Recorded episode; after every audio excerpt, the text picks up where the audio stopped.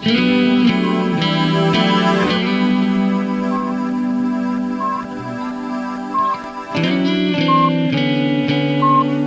this is, uh, we've got, we've got some mighty challenges to make sure the country is more prosperous and more hopeful and the world more peaceful. But, sin duda, we're going to achieve what we need to achieve. Porque este país